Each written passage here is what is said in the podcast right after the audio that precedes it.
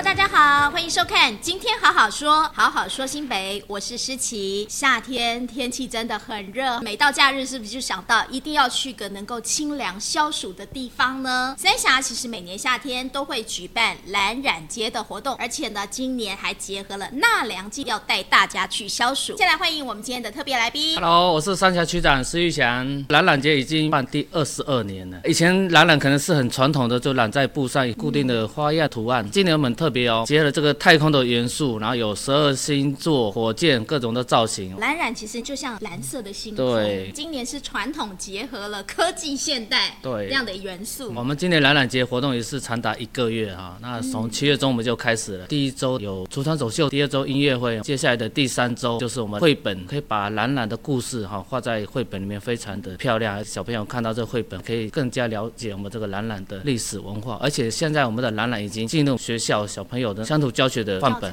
对，嗯。接下来第四周的活动就是星空走读，我们也结合了台北市立天文馆，到我们三峡这个客家园区一起看星空。在去参加之前，其实我知道三峡还有很多的美食。嗯、区长今天就带来非常非常多三峡的特展介绍给大家。话不多说，我们一起进入新北厚厚呷。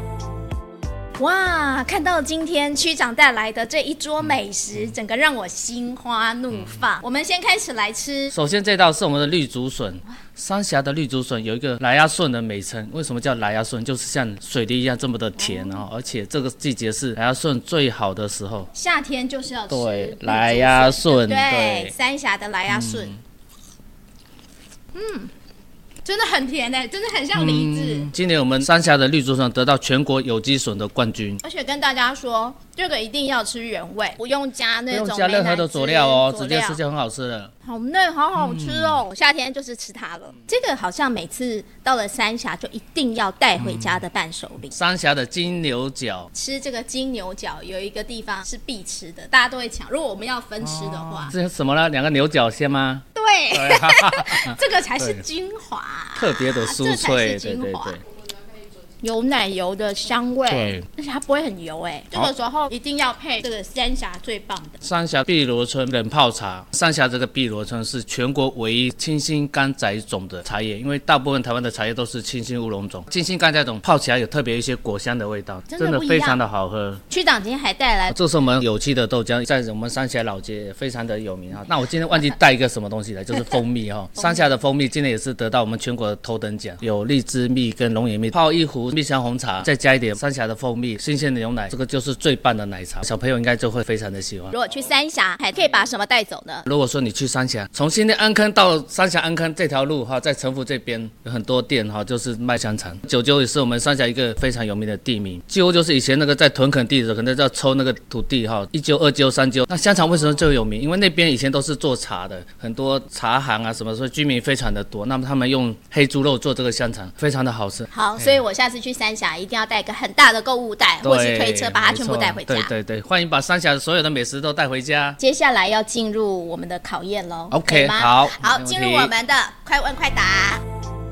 请问三峡有东方艺术殿堂的建筑是什么？三峡祖师庙当初是李梅树大师哈亲自策划，然后一砖一瓦，还有所有的雕绘亲自监督，所以这个非常非常的漂亮，不止可以欣赏到这宗教的美，也可以欣赏到艺术的美。三峡的纳凉三宝是哪三宝？绿竹笋、蜂蜜，另外一个是三峡的茶叶碧螺春，然后另外一个是蜜香红茶。请说出三个三峡听起来就很清凉的景点：云深瀑布、白鸡山，另外一个就是马月园森林游乐区。三峡有个旧名称叫什么？叫三角涌。那为什么叫三角涌呢？这是由三条溪流汇集而成的，一条是横溪，然后大汉溪、三峡河。为什么三峡蓝染特别有名呢？因为蓝染这个原料大金哈，也就是马兰哈，它要生长在湿度很够的哈，又要背向阳光的地方。那三峡我们很多的山区都保持的非常的好，也是我们大金这个原料最好的生长的地方，所以三峡的蓝染才这么的有名。三峡有一个很著名的画家，后来还盖了一座他的纪念馆，请问是哪位画家？哦，这个就是非常有名的李梅树大师，他留下了非常棒的很多画作，包括我们祖师庙这个建设也是由他亲自督工来完成的。在三峡呢，有一个隐身在老街当中，是清朝的百年老厝，它是美术馆，同时也是咖啡厅，是哪个地方？树民美术馆。为什么叫树民美术馆？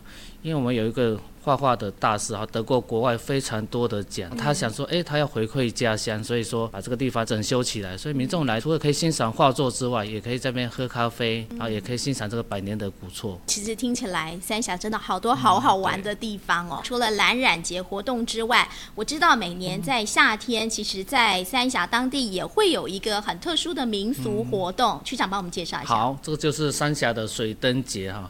那三峡水灯节为什么这么受重视？因为三峡也是发展非常早的历史啊。当初张权械斗、抗日事件，那都很多先民牺牲奉献。为了这个纪念我们的先民，水灯祭就特别有意义。今年的八月二十六，就星期六的晚上，在我们三峡老街的宰书庙前面进行。而且水灯牌特别有意义哦。做水灯牌的老师用那个竹木编成的水灯牌，需要很多的人力哦。里长、里长很多义工哈、义校很多团体，大家一起来共襄盛举。所以民众八月二十六号到宰书庙来欣赏这个水灯牌的绕境哦，可以看到非常传统，而且地方很多人，大家一起维护传统，这个也是非常热闹、非常有意义的。那如果说我们想要到三峡去好好的了解三峡，好好的去玩一玩，有没有什么样的建议？到哪里查资讯呢？好，我们三峡公所的粉丝专业，或者到公所的网站，也都可以查询到最及时、最完整的资讯。今天好好说，好好说新北，新北，我们下次见，拜拜，拜拜。